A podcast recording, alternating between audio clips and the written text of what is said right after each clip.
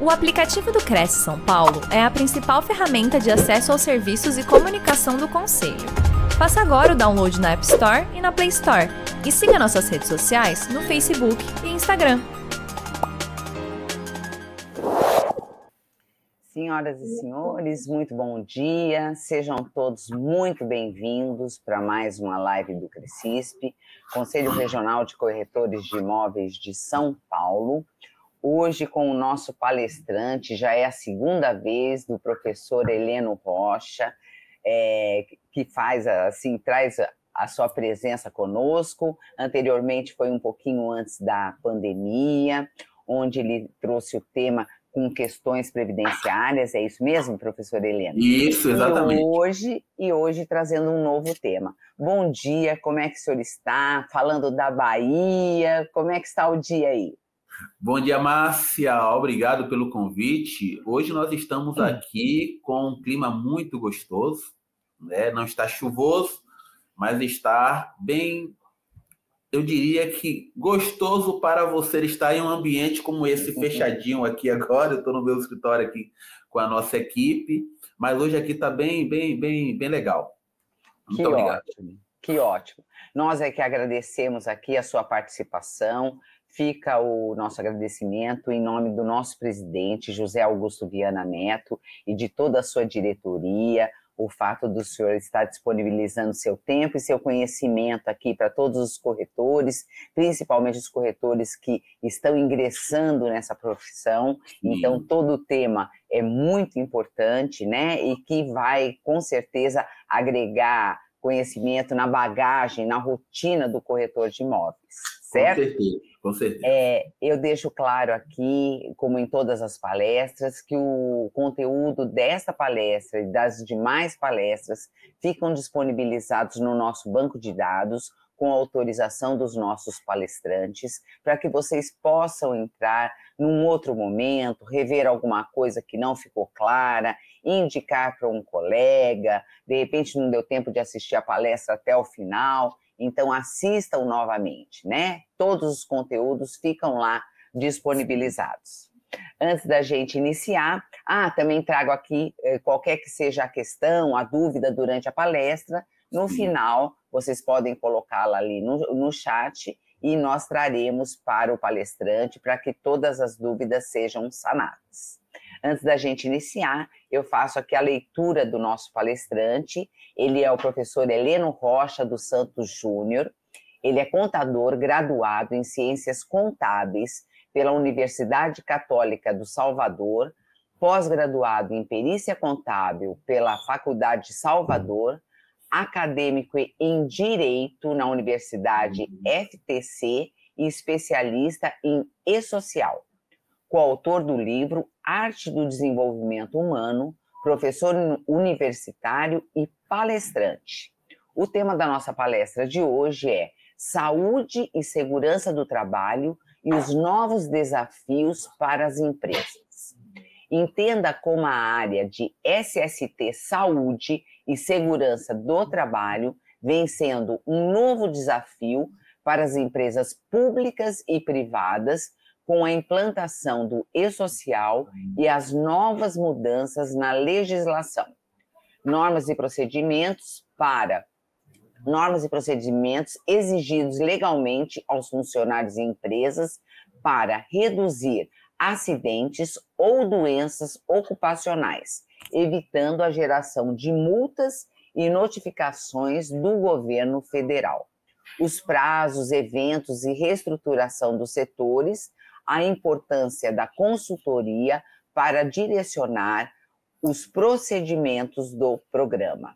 É esse tema que nós temos. O senhor tem todo o tempo aí para que possa esclarecer da melhor maneira esse conteúdo. Eu lhe desejo uma excelente palestra, professor Heleno, e até o final. Muito obrigada. Muito obrigado. Vamos começar. Bom dia, pessoal. Bom dia, gente. Espero que todos estejam bem. Bem, é um tema muito relevante para vocês entenderem. É, nós estávamos na semana passada aqui em Salvador, houve o Encontro Nacional de Engenheiros de Segurança, onde ali nós estávamos também palestrando sobre os envios dos eventos de SST para o E-Social. É? Amanhã nós estaremos aqui também em Salvador, em um congresso Norte-Nordeste, onde ali estaremos falando para a área pública também sobre o envio de eventos né, do E-Social, que hoje é uma realidade, para o governo federal. E esse nosso tema ele é um tema muito relevante em função da necessidade, tanto do empregador quanto do empregado. Quando nós estamos dizendo aqui que a empresa ela tem uma obrigação, a obrigação de custear, a obrigação de conservar, de preservar a saúde do seu colaborador. Aqui você tem, nesse primeiro slide, os meus contatos, ok? Aqui você tem o meu site, helenorocha.com.br, o grupoh12.com.br, minha empresa, o meu Instagram, Heleno Rocha, underline oficial, o meu YouTube, professor Heleno Rocha, o meu WhatsApp e contato aqui da empresa. O nosso tema, saúde e segurança do trabalho e os novos desafios para as empresas. Aqui você tem um resumo do meu currículo, já foi falado aí, Vocês vão ter acesso a esse material. Mas eu quero iniciar fazendo uma reflexão. É senso comum entre profissionais desenvolvidos em segurança e medicina do trabalho, profissionais de recursos humanos e profissionais de contabilidade e profissionais de governança em ambiente de gestão de negócios, que precisamos trabalhar harmonizados quanto à importância da segurança e a medicina do trabalho para o desenvolvimento sustentável, independentemente de leis ou regras que obrigam as partes e definem papel específico em cada área de atuação. O ambiente de negócio só prospera quando a capacidade de somar esforços é colocado à prova, incluindo SST, como compromisso de todos e em todos os níveis. Vamos iniciar fazendo essa reflexão e entendendo o que ele está dizendo é que não existe apenas um profissional envolvido com a área. Ele está aqui elencando que quando nós falamos em negócios, todos estão envolvidos, desde o gestor, o responsável pela empresa, o setor, o setor de pessoal, o setor de recursos humanos, o setor contábil e o setor de SESMIT. Todos precisam andar engajados, porque estamos falando aqui sobre algo importante, que é a segurança, que é a saúde do colaborador. E tudo isso ele tem um reflexo. Esse reflexo está direcionado à folha de pagamento que estaremos falando lá à frente. É, desafio das empresas, uma breve reflexão. A saúde e a segurança de quem produz é o maior desafio à sustentabilidade no ambiente de negócios. Doentes e famintos não produzem. São pacientes dependentes de quem produz. Sensibilizar a todos, em todos os níveis, a elevados padrões de consciência sobre a importância do coletivo, de proteção e de prevenção o investimento pesado neste campo da SST é retorno certo. Isso não é benefício, não é negociável, é um princípio fundamental e de direito do trabalho. OIT. Estima-se, vamos falar sobre percentual, sobre estatística, estima-se uma perda de 5,4% do PIB para custear o acidente e a doença do trabalho no Brasil. No Brasil, tomando por base um PIB de 2021, percebe-se que é um número ainda há dois anos atrás, de 8,7 trilhões.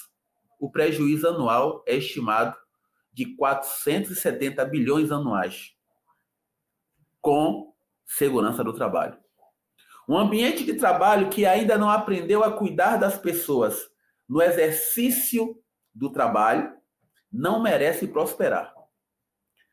A gente faz escolhas ruins, renunciamos à prevenção, que é imensuravelmente mais barato e mais humana.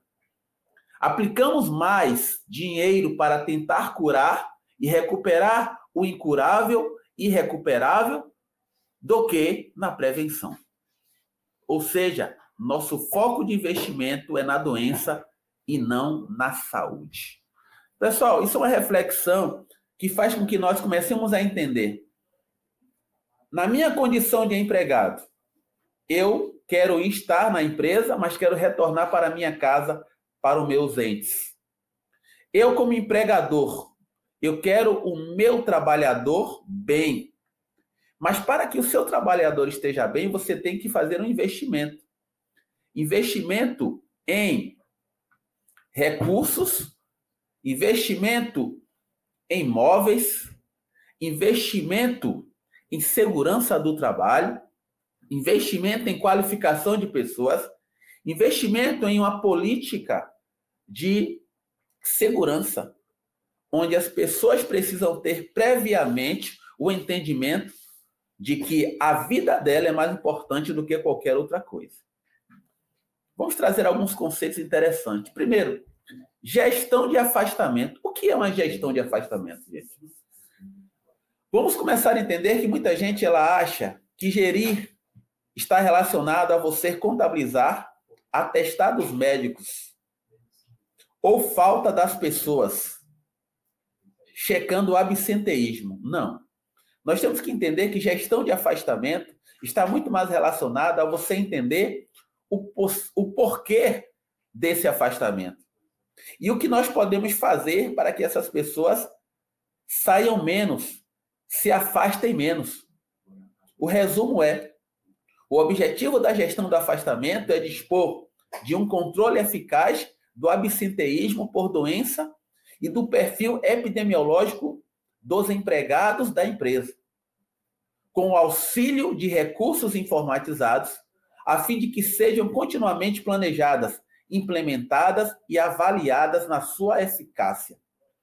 Correções que forem necessárias para minimizar a causa dos afastamentos bem como as necessárias ações de promoção da saúde. Isso é um tópico que todas as pessoas que estiverem gerendo pessoas e o próprio empregado ele tem que entender que ele tem um direito, um direito de ser protegido pelo seu empregador. E o empregador tem o dever, tem a, a obrigação de proteger o seu colaborador de forma que, quando ele coloca esse trabalhador em um ambiente insalubre, em um ambiente periculoso, ele é penalizado a pagar um adicional. E a depender do tempo em que essa pessoa ela esteja inserida neste ambiente, automaticamente haverá um agravo na sua saúde. E claro, o governo ele quer que as pessoas elas se citam protegidas.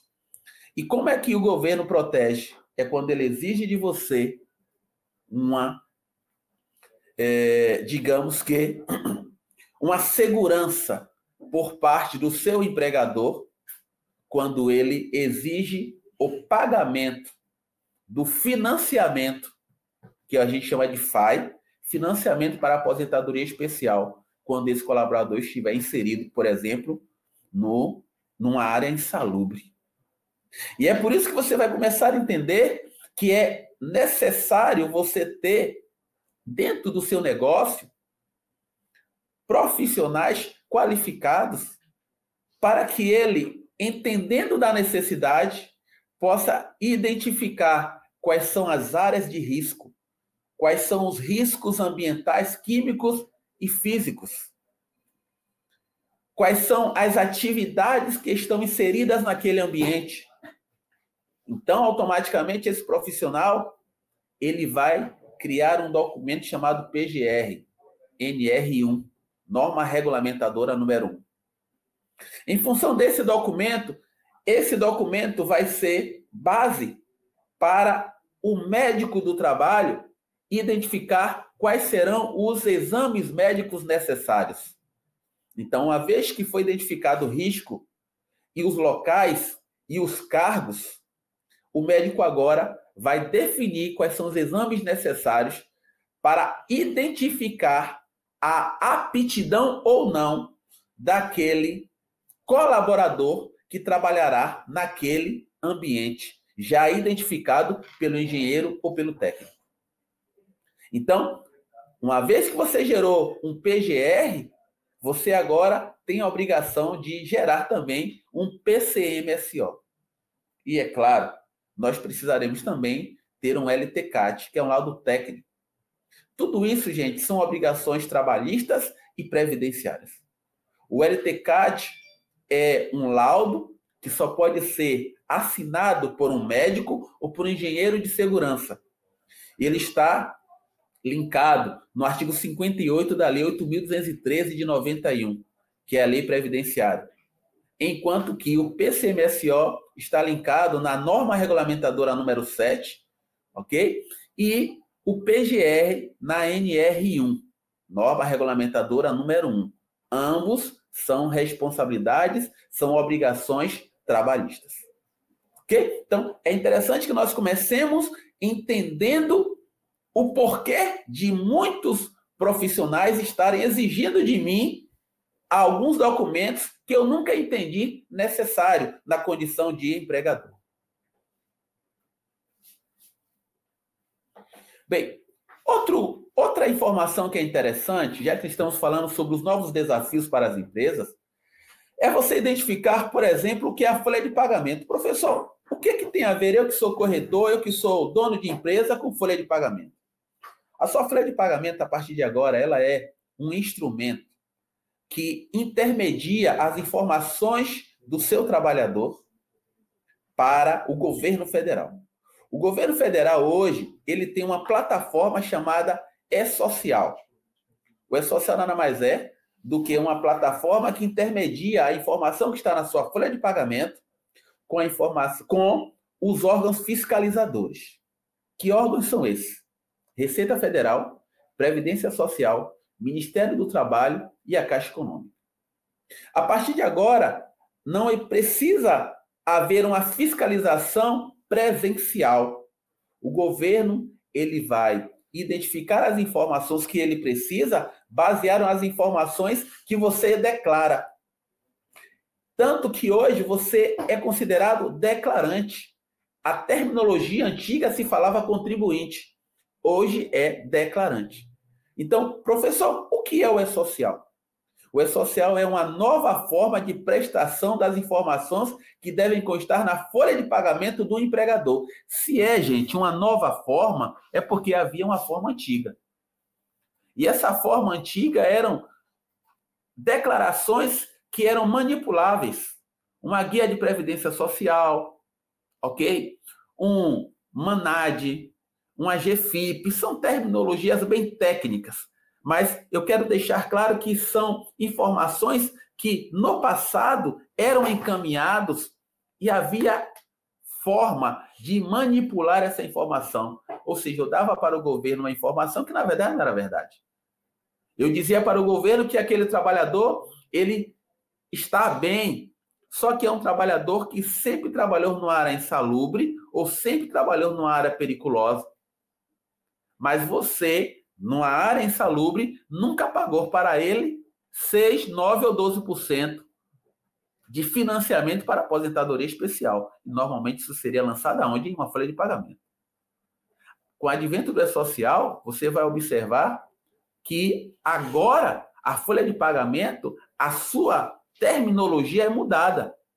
A folha de pagamento no E-Social ela é um conjunto de informações que reflete a remuneração de todos os trabalhadores que estiverem a serviço do declarante naquela competência. Professor, todos os trabalhadores? Sim. O que são todos os trabalhadores? Precisamos identificar, gente, que cada trabalhador ele possui uma categoria. Vamos compreender. Um trabalhador seletista, ele tem categoria 101. Um prestador de serviço, um autônomo, ele tem a categoria 701. Um estagiário, ele tem a categoria 901. Se fôssemos para a área pública, Um trabalhador efetivo, ele tem categoria 301. Um comissionado, 302. Um cargo eletivo, um prefeito, um vereador, 303. Um comissionado com cargo eletivo, 304. Um REDA, que é aquele, aquela pessoa que naquele município tem uma lei específica que você pode contratar a pessoa sem um concurso. Código 306. Então, você vai ter que entender que o seu desafio é compreender que a contabilidade a qual você contratou, ela precisa estar condicionada às obrigatoriedades, à atualização que hoje o governo exige. E o que é interessante é que você precisa saber que o responsável pela informação é sua, porque é o seu CPF que está inserido junto ao seu CNPJ. Ok? Precisamos compreender também que dentro da folha de pagamento eu preciso compreender quais são os impactos, já que eu sou apenas o dono do negócio. A saúde de um funcionário é seu bem mais importante. Você tem que entender que a família está aguardando esse, esse funcionário. É fundamental para as empresas conhecer bem a condição na qual um funcionário trabalha, porque isso, inevitavelmente, traz onerações na folha de pagamento. Um dos exemplos mais conhecidos é o pagamento de adicional de salubridade e de periculosidade efetuados a quem exerce ofício insalubre ou periculoso, respectivamente. Vocês precisam ter essa consciência de que, muitas das vezes, o seu trabalhador está trabalhando em uma área e que você deveria estar pagando um adicional e você não está. Ou o contrário. Ele está trabalhando em uma área em que você não teria essa obrigatoriedade de estar pagando adicional, mas você está pagando. E você está pagando só no achismo, achando que o empregado tem um direito quando ele não deveria ter esse direito. Uma outra situação que tem que ser levada em consideração também aqui, quando se fala em impactos na, na segurança do trabalho, é o que a gente chama de nexo técnico epidemiológico. Isso está muito relacionado a o cargo do trabalhador com o CNPJ da empresa. O cargo tem uma relação direta com o CBO, Código Brasileiro de Ocupação. Ele vai linkar com o seu CNAE, Código Nacional de Atividade Econômica. O seu CNAE define a sua atividade. E o, seu, e o CBO do seu trabalhador define a atividade a qual ele precisa estar trabalhando. Professor, o senhor quer me dizer que um auxiliar administrativo ele tem um código, que é um CBO, que define as atividades que aquele cargo precisa sim. Assim como a empresa tem um KINAI, que é a atividade a qual ela pode exercer, o empregado tem um CBO. E o governo ele faz esse link. E isso pode se você não tiver uma preocupação com essa questão da segurança do trabalho, trazendo um problema para você no futuro. Quais são os principais efeitos causados na folha de pagamento para você entender como a área de SST é tão importante? Primeira coisa, hoje tudo é informatizado. Então, houve uma mudança de cenário. Os setores de recursos humanos eles precisam se adequar né, a esses efeitos. Então, professor, quais são esses efeitos que eu preciso saber? Cruzamento de dados. Gente, hoje, tudo que você faz automaticamente já é lançado para o governo. Por quê? Porque há esse cruzamento. Tudo hoje é informatizado. Isso é necessário por quê? Porque antigamente você contratava uma pessoa você não fazia o que a legislação define. Qual é a primeira coisa que eu tenho que fazer? Exame médico do trabalhador. Mas para eu fazer um exame médico, eu tenho que ter um PCMSO. Mas para eu ter um PCMSO, eu tenho que ter um PGR. E você terminava não fazendo o que deveria. E aí você coloca o seu trabalhador na sua empresa sem saber se ele tem aptidão ou não. Então vamos pegar um exemplo bem chulo. Imagine que você contrata uma pessoa para trabalhar num almoxarifado. Como você não fez o exame dele, essa pessoa ela tem uma deficiência, ela tem uma enfermidade. Ela tem problema respiratório. Você então pega essa pessoa e coloca em um almoxarifado, em um ambiente de umidade, um ambiente empoeirado. O que é que você trouxe para você? Um problema. A pessoa ela entrou no seu negócio já enfermo. Mas como você não tinha um controle, a tendência natural é que essa pessoa passe a faltar, porque ela vai ter crises, ok? Respiratórias, e ela comece a entregar para você atestados médicos. A tendência é que ela se afaste por doença ocupacional, passe a ter uma estabilidade e você contrate uma outra pessoa para o lugar dela. Percebe? Se você estivesse fazendo como a legislação define, fazendo exame médico, definindo os riscos que existem naquele ambiente, você faria uma contratação mais assertiva. E aquele profissional não precisaria estar naquele ambiente, poderia estar em outro. Então, nós precisamos ter essa sensibilidade. Com o setor de SST, ele gera contribuições para a folha de pagamento. O cuidado com o seu preenchimento deve ser ainda maior. Isso quer dizer o seguinte, gente, que a partir de agora, todas as informações elas estão em um ambiente unificado. No passado, você mandava uma informação individualizada para o Ministério do Trabalho, outra para a Previdência Social, outra para a Receita Federal. Hoje não. Hoje, a partir da sua folha de pagamento, essa informação, nome do seu trabalhador, endereço dele, se ele tem dependente, CPF, qual é o KNAI, qual é o CBO dele, qual é a função dele, todas, qual é o cargo, qual é o ambiente que ele está trabalhando, se ele está num ambiente de risco ou não.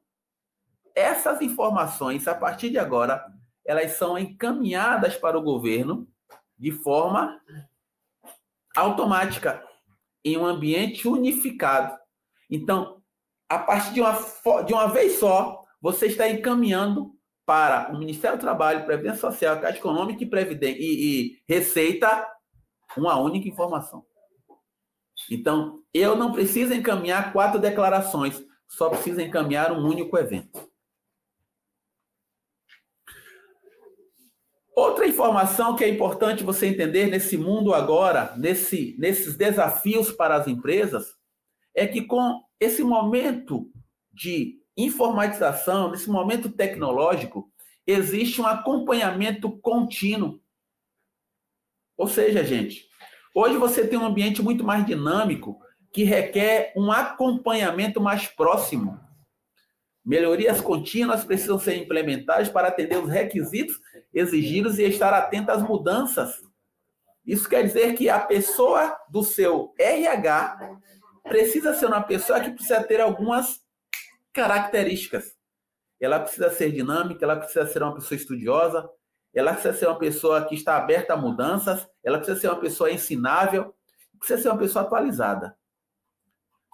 Não existe mais uma pessoa dentro de um recursos humanos que ela está simplesmente limitada a uma folha de pagamento, onde a folha faz tudo e ela não sabe inserir nenhuma informação ela não sabe parametrizar nada, ela está na mão do técnico do sistema. A partir de agora, mais não. A partir de agora, você precisa ter uma pessoa que tenha a proatividade como principal característica. Sistema, qualquer pessoa aprende. Os impactos da SST na folha sempre existirão. sempre existirão, pois é sobre ela que recai os reflexos das obrigações trabalhistas. A mudança está no modo como essas informações são disponibilizadas, pois o governo decidiu pela implantação do E-Social. Então, é necessário que você comece a compreender que o E-Social é uma realidade. Então, tudo aquilo que no momento passado passava por despercebido, porque você dizia o seguinte: a minha contabilidade faz tudo. Essa contabilidade agora ela tem uma obrigação. A área de SST ela tem outra obrigação, mas o gestor, o dono, aquele que tem um CPF, aquele que está linkado ao seu CNPJ, essa pessoa tem a obrigação geral. Porque essas pessoas, o contador, o engenheiro, o médico, é apenas o seu preposto. Ok? Você precisa compreender que o seu trabalhador, quando você está pagando o salário dele, existe uma composição previdenciária. Você está pagando, além dos 20% sobre a remuneração paga ao seu trabalhador, você está pagando também o que, gente? O RAT, Risco Ambiental do Trabalho. E esse RAT está relacionado a três graus. Um, que é quando é mínimo, 1% da sua remuneração. Dois, quando é médio. E três, quando é máximo. Então, se você tem um trabalhador que você não está investindo na área de segurança do trabalho, isso vai trazer para você o quê? Um aumento na sua tributação. Porque a partir do momento em que você está gerando a sua guia previdenciária para pagar o seu INSS, o governo é que gera essa guia. No passado você gerava, hoje o governo gera através da DCTF Web. Você simplesmente alimenta o governo e ele gera a guia e ele vai identificar tudo o que é necessário para compor o paga a base para aquela guia de INSS. Ele vai verificar o seu risco, ele vai verificar o seu FAP, fator acidentário de prevenção, ele vai verificar o seu patronal, se você é uma empresa simples ou se você não é, ele vai verificar a sua forma de tributação, no sentido de será que eu sou lucro presumido, será que eu sou lucro real? Ele vai checar tudo para a partir daí compor a tributação e essa composição, inclusive checando se o seu trabalhador tem direito ou não à aposentadoria especial, é quando ele está inserido numa área insalubre, para a partir daí gerar essa guia. E quem gera essa guia é a própria Receita Federal. Então, observe o impacto que se tem quando nós não estamos agora preocupados com essa área de segurança. Um outro tópico que é interessante você saber é o fator acidentário de prevenção, FAP. Professor, o que é o FAP? O FAP nada mais é do que um índice que ele é composto por três índices: frequência, custo e gravidade. Frequência é quando você está encaminhando muitas CATs, comunicação de acidente do trabalho. Isso quer dizer que o seu índice de frequência está alto. Frequência, gravidade. Gravidade é quanto mais grave o acidente, maior o seu índice de FAP. E custo. Quanto mais grave, maior o tempo em que essa pessoa ficará afastada. O que é que o governo faz? Como você provocou o acidente do seu trabalhador, porque você não investiu em segurança do trabalho, esse índice de FAP, ele é limitado entre 0,5% a 2%. Imagine que uma pessoa que tenha um grau máximo de 3% de risco ambiental do trabalho, porque o FAP ele é multiplicado pelo RAT. Uma pessoa que investe, quando ele paga 3% de risco ambiental, se ele investe em segurança do trabalho, o FAP dele pode chegar a 0,5. Isso quer dizer que o RAT pode ser reduzido para 1,5. Porque 3 vezes 0,5 é 1,5. Mas imagine uma pessoa, uma empresa que não está inserida, que não está preocupada com a área de segurança do trabalho. Ela não investe o grau dela, o índice dela pode chegar a 2. E se ela, né, o mesmo exemplo, ela tem um RAT de 3, esse RAT ajustado pode chegar a 6%. Então você percebe que você tem uma influência no resultado do seu próprio negócio se você não entender que a área de segurança do trabalho é uma obrigação da gestão. Financiamento da aposentadoria, como já falei, 6, 9 ou 12%. Isso aqui é quando o governo pegou a informação que você mesmo deu para ele. Você está dizendo para o governo que você tem um trabalhador que trabalha numa área insalubre por muito tempo. E agora o governo ele também trouxe o que o PPP eletrônico, perfil profissionográfico previdenciário. É um relatório da vida laboral do seu trabalhador, aonde ele trabalhou, por quanto tempo, qual era a função dele, qual era o risco que estava estabelecido. E o próprio governo, baseado nas informações que você declarou, no momento de gerar a sua guia, ele vai inserir mais esses percentuais de 6, 9 ou 12%. Outra questão que você precisa entender como desafio é caracterização dos adicionais de periculosidade e insalubridade. O pagamento dos adicionais de salubridade ou periculosidade não está condicionado à elaboração dos respectivos laudos técnicos. No entanto, a empresa que decide por pagar esse benefício sem o respaldo de um laudo técnico corre o risco de pagar o adicional indevidamente. Uma pessoa Vamos pegar um exemplo. Você tem uma, uma corretora em que tem uma área em que aquela área é perto de um posto de gasolina. Você tem um funcionário que todos os dias ele passa em frente ao posto de gasolina.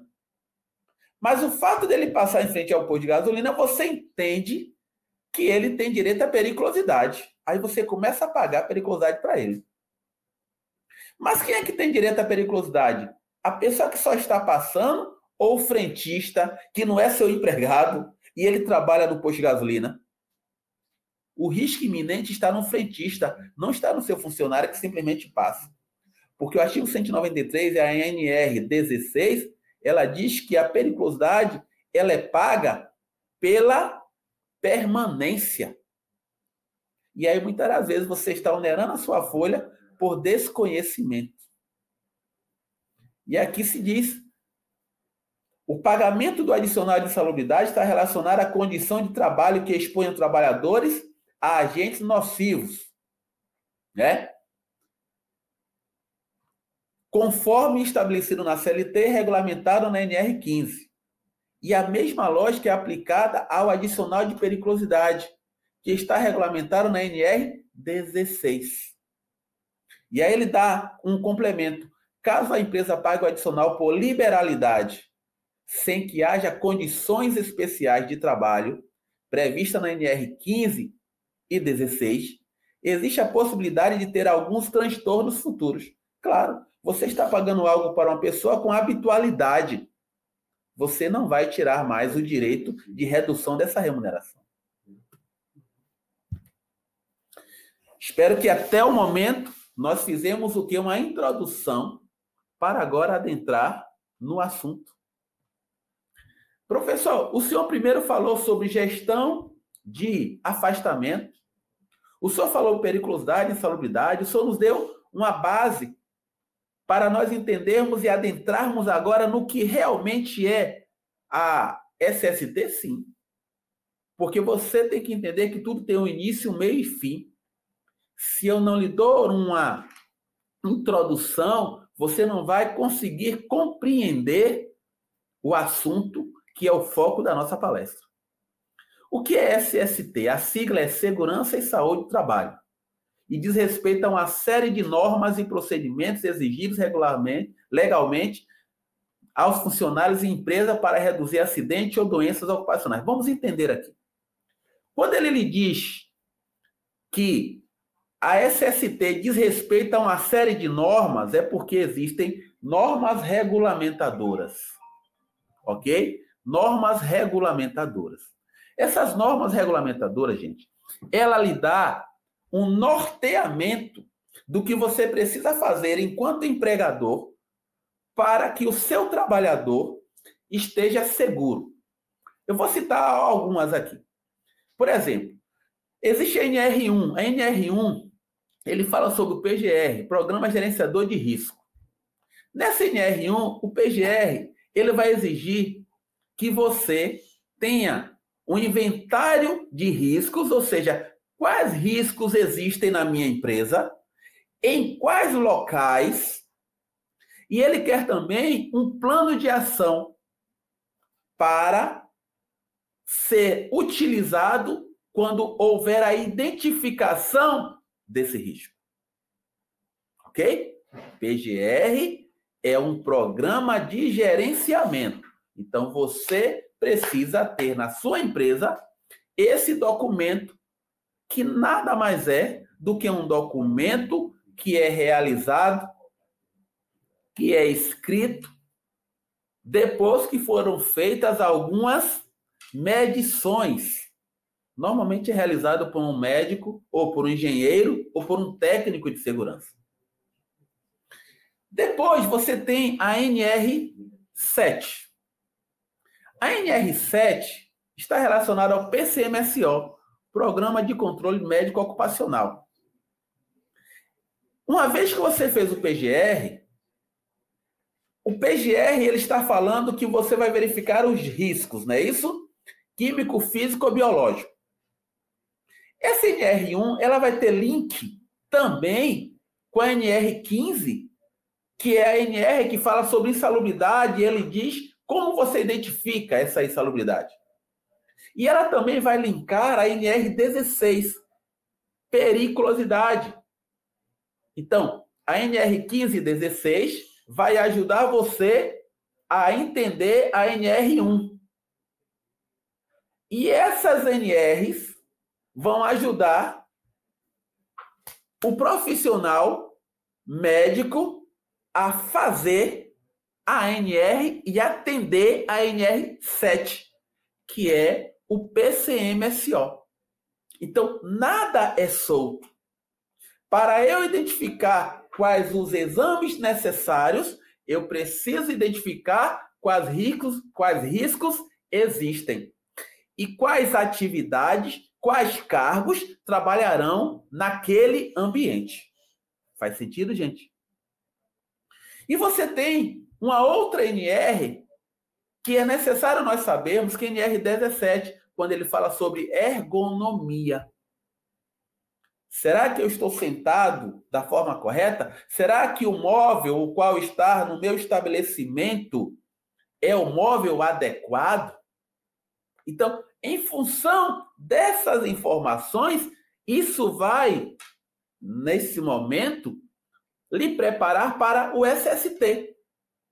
Se você for para a NR4, vai se falar sobre SESMIT, mas aí é algo mais específico, onde ele vai exigir que você tenha na sua empresa médico, engenheiro, técnico, técnica de enfermagem, ok? Auxiliar de enfermagem, mas isso já é num outro nível.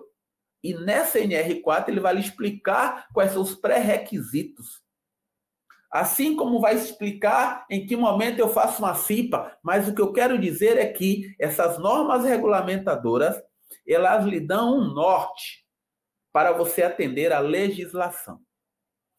E uma vez que eu expliquei sobre essas informações, o que é que diz embaixo?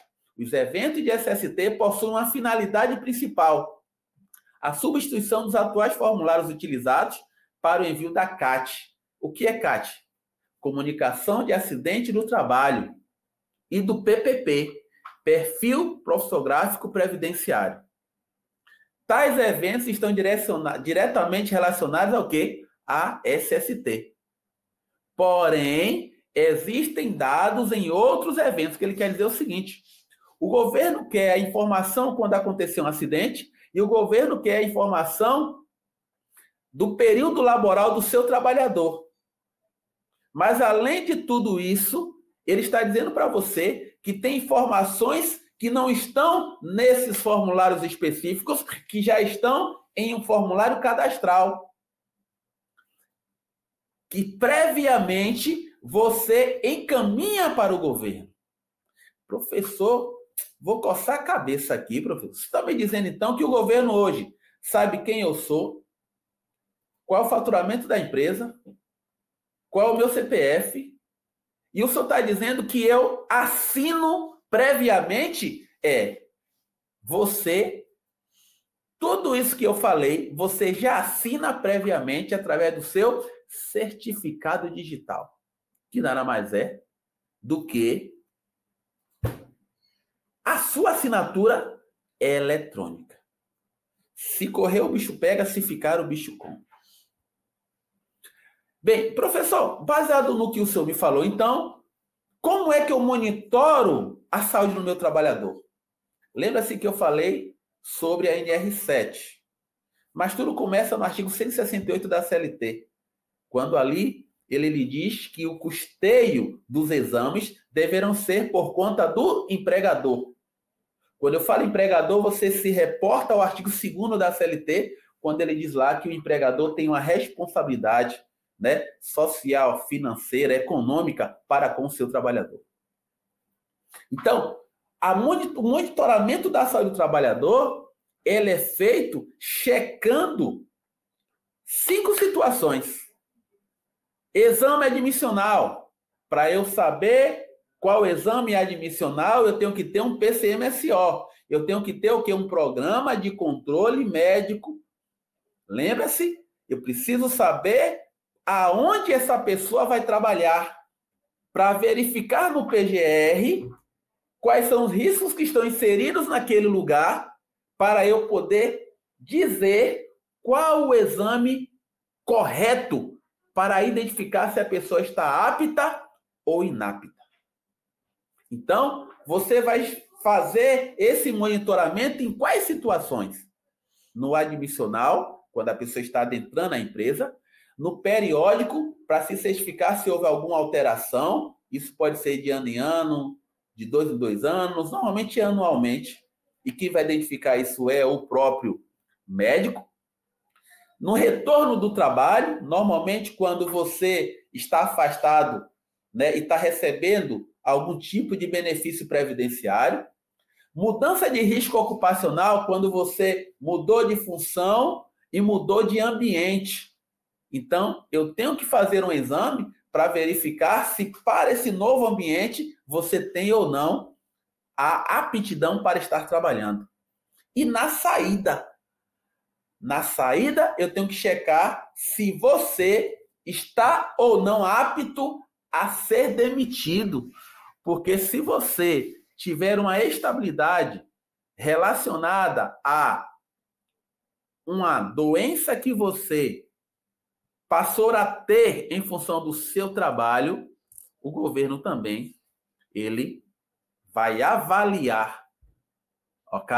Se você pode ou não ser demitido. Caso contrário, você vai ter uma estabilidade. Então, tudo isso está relacionado ao que, gente? Ao monitoramento da saúde do trabalhador. Então, o PCMSO é né, Programa de Controle Médico de Saúde Ocupacional, ele é regulamentado pela NR7 e traz devidas exigências né, relacionadas ao monitoramento da saúde do trabalhador. Já falamos sobre isso. O exame médico. Para admitir um novo trabalhador, a empresa precisa certificar de que o mesmo está apto a desempenhar as atividades da função. Caso contrário, terá que procurar outro candidato. Tá? PGR. Programa de Gerenciamento de Risco. Pergunta: PGR, professor, é obrigatório para todos? Não. Os microempreendedores individuais, o MEI, não estão obrigados a fazer o PGR em nenhuma situação. Também ficam dispensadas as microempresas e empresas de pequeno porte com grau de risco 1 e 2. Ok? LTCAT, laudo técnico das condições. Esse documento estabelecido e adotado pelo INSS. Ele está onde? Ele está no artigo 58 da Lei 8.213. Professor, para que serve um LTCAT? Ele é um comprovante de que o trabalhador esteve exposto a determinados riscos ambientais, que eu já expliquei, durante o período de permanência na empresa. Nesse sentido, é a partir dele que é determinada a necessidade ou não da aposentadoria especial pelo INSS.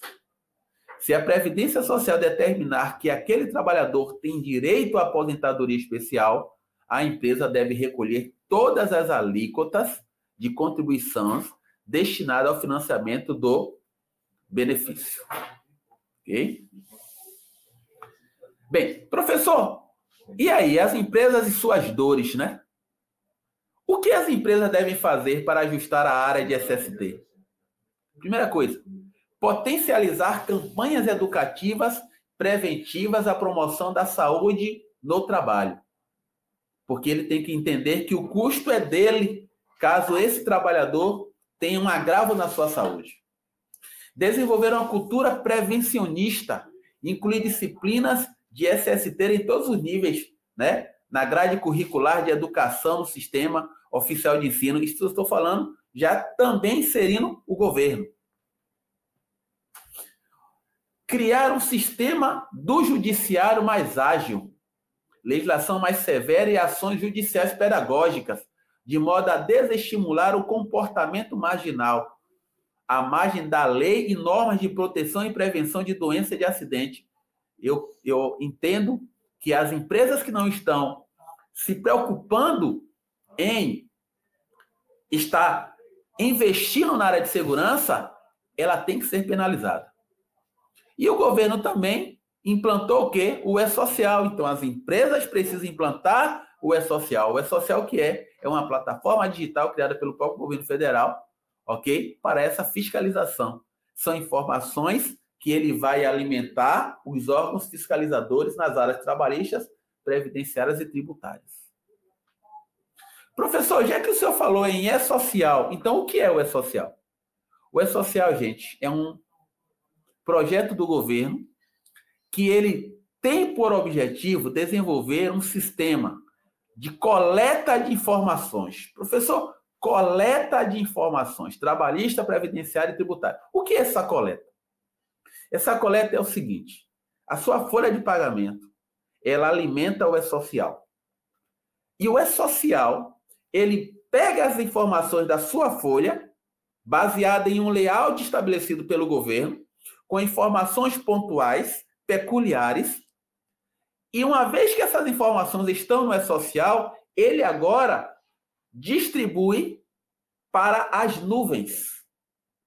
E essa informação, ela fica à disposição dos órgãos fiscalizadores, Receita Federal, Caixa Econômica, Previdência Social e Ministério do Trabalho. E a qualquer tempo, eles irão buscar essa informação. Assim como nós, muitas das vezes, temos né, um drive nas nuvens para pegarmos arquivos a, no momento que nós quisermos, essa pessoa, essa, esse, essas informações estarão à disposição também do governo no momento em que eles quiserem. Professor, o que muda então com o E-Social? O que muda é que houve uma substituição de formulários. O E-Social veio substituir 15 obrigações. Né? Essas obrigações eram obrigações que eram declarações que eram manipuláveis, informações que eu poderia lançar manualmente para ludibriar o próprio governo. Professor, então, Quem deve atender o E-Social? Gente, isso aqui é muito importante. Todo aquele que contratar prestador de serviço, pessoa física, e possua alguma obrigação trabalhista, previdenciária ou tributária. Professor, todo aquele, o resumo é, todo aquele que contrata uma pessoa que tem um CPF, essa pessoa precisa ser inserida, precisa ser informada ao governo de que ela está prestando serviço à sua empresa. O E-Social, ele tem um cronograma? Sim, o E-Social ele tem um cronograma. Nós já estamos na quarta fase. Então, a quarta fase é a fase de segurança do trabalho. Quando foi que ele começou exatamente? Ele começou as exigências, gente, lá dia 8 de janeiro de 2018, e ele foi por fases. Para as empresas que são separadas por grupos específicos determinados pelo governo, nós estamos na quarta fase. E a quarta fase, baseada nos grupos, começaram dia 13. E aí, 13 de outubro, a quarta fase para as grandes empresas. 10 de janeiro, agora, para os outros grupos. E para o grupo 4, que é o grupo de, da área pública, foi prorrogado a exigência para julho de 2022. Professor, então, você me disse que o social, ele trabalha por fases. Vamos começar a compreender rapidinho.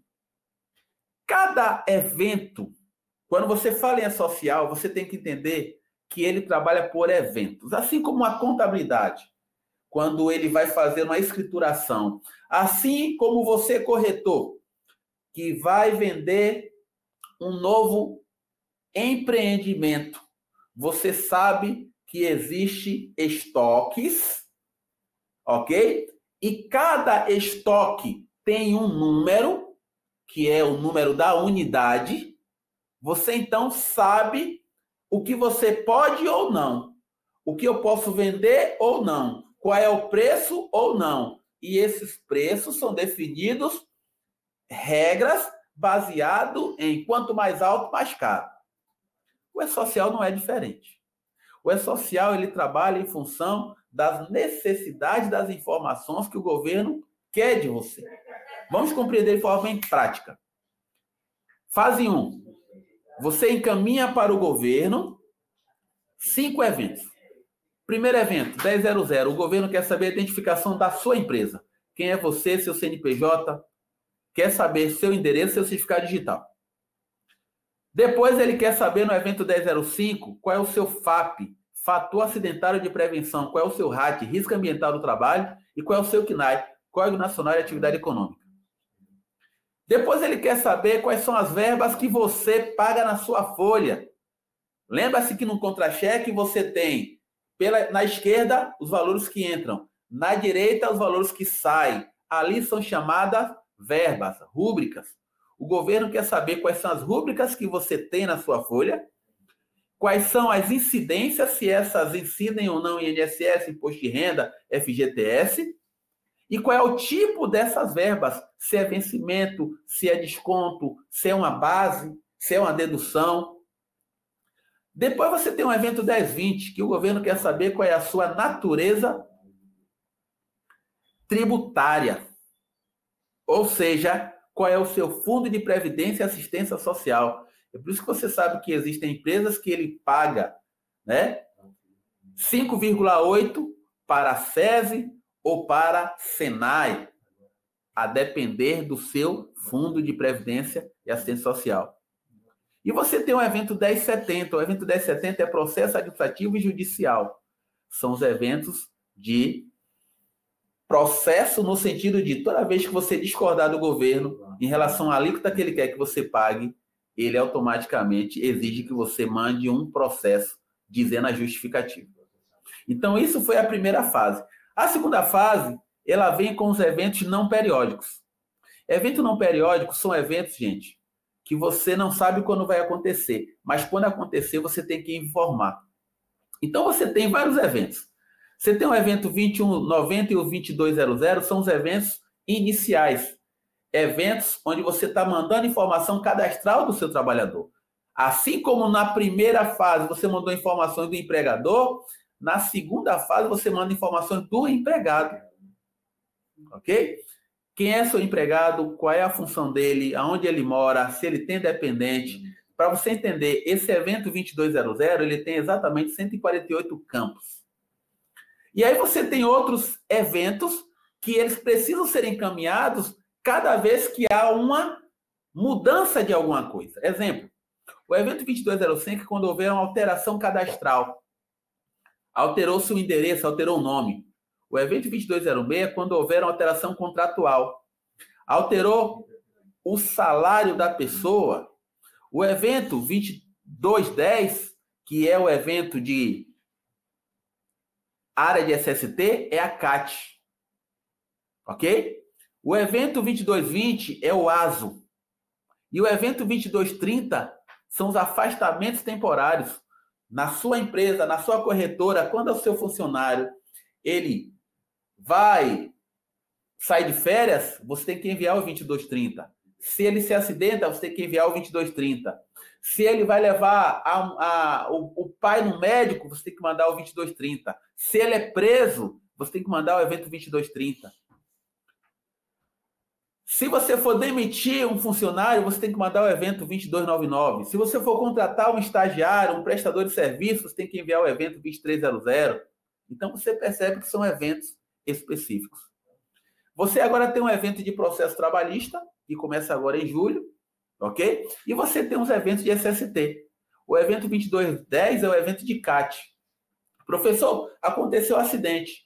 Todo é social, eu tenho que ter um prazo? Sim. Qual é o prazo de envio de qualquer coisa? Dia 15. Mas no caso especificamente de um acidente de trabalho, qual é o prazo? Até o dia útil subsequente, se não houver morte. Se houver morte, você tem que enviar de imediato. E se eu não enviar, você paga uma multa. Qual é a multa, professor? Fica em média 7 mil reais. 2220 é o evento do ASO. Eu tenho que mandar para o governo a informação de que meu trabalhador está apto ou não. E o 2240 eu estou mandando informações, ok? Do, lá do seu PGR e da sua LTCAT, dizendo quais são os riscos ambientais. Então você percebe que o E-Social é uma preocupação que as empresas precisam ter. Até porque se uma informação dessa vai errada, o responsável é o dono da empresa. Então, os eventos só ratificando. 2210, comunicação de acidente. Professor, quem deve mandar? A empresa. Mas se eu não mandar, quem pode mandar uma CAT? O próprio segurado, seu dependente, o médico que o atendeu, o sindicato ou qualquer autoridade pública. Você precisa saber disso, porque se você tem um colaborador que se acidentou e você não faz a obrigação de enviar, saiba que ele próprio pode encaminhar a CAT dele, mas não pelo evento 2210, mas pela CAT Web. O evento 2220 eu já falei, que é o ASA, Atestado de Saúde Ocupacional. O governo quer saber se o seu trabalhador está apto ou não. E o evento 2240, né? É o evento em que você está mandando informações e essas informações irão alimentar o perfil profissional previdenciário que todo trabalhador, quando é demitido, ele precisa ter, e o LTCAT, né, que é o lado técnico das condições ambientais do trabalho. Professor, o senhor está fazendo um resumo da obrigatoriedade ou não do envio desses eventos. Bem, no caso de vocês aqui, gente, que são empresas privadas, nós estamos aqui na categoria 1XX, tá vendo? E esses eventos 2210, 2220 e 2240 são eventos obrigatórios. As demais categorias não vou entrar em questão, porque não é o nosso caso aqui. Professor, tem multa? Isso é interessante porque é uma informação nova. Desde janeiro de 2023, a Receita Federal já está multando as empresas que não estão em regularidade com o sistema, como é social. As multas são aplicadas de acordo com as exigências que precisam ser cumpridas. Por Por exemplo, no caso de você não informar a admissão, lembra do evento 2200 que eu falei? O valor a ser pago vai de 402 a 805 reais por empregado e pode dobrar de valor em caso de reincidência. Já para as empresas que não informarem alterações de contrato ou cadastrais, lembra que eu disse? Evento 2205 cadastral e 2206 contratual, a multa ela pode ser de 201 a 402. Caso os exames admissionais, o ASO 2220, periódico, retorno ao trabalho, mudança de função e demissional, não forem realizados, podem chegar a 4.025 por trabalhador. Se a empresa não notificar imediatamente os acidentes, a CAT, que resultem no falecimento do trabalhador ou não informar o acidente não fatal, ele recebe uma multa que varia entre os valores mínimos e máximos do salário de contribuição, que pode chegar a 7 mil reais. Ok? E além disso, as multas do valor máximo podem ser aplicadas nas empresas que não informarem os riscos do trabalho no funcionário, ou seja, se eu não envio o evento 2240, ok? Você vai ser multado também. Temos que entender também que muitas empresas estão deixando de mandar a DCTF Web. O que é a DCTF Web? A DCTF Web agora é a plataforma que declara as informações tributárias. E a partir da DCTF Web é gerada a guia.